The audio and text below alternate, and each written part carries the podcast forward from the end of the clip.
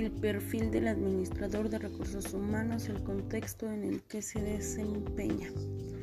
El presente artículo reporta los resultados del estudio no experimental, descriptivo y correccional cuyos objetivos fueron básicamente dos. Identificar si existe la relación entre el contexto organizacional de las empresas y el perfil del administrador de recursos humanos.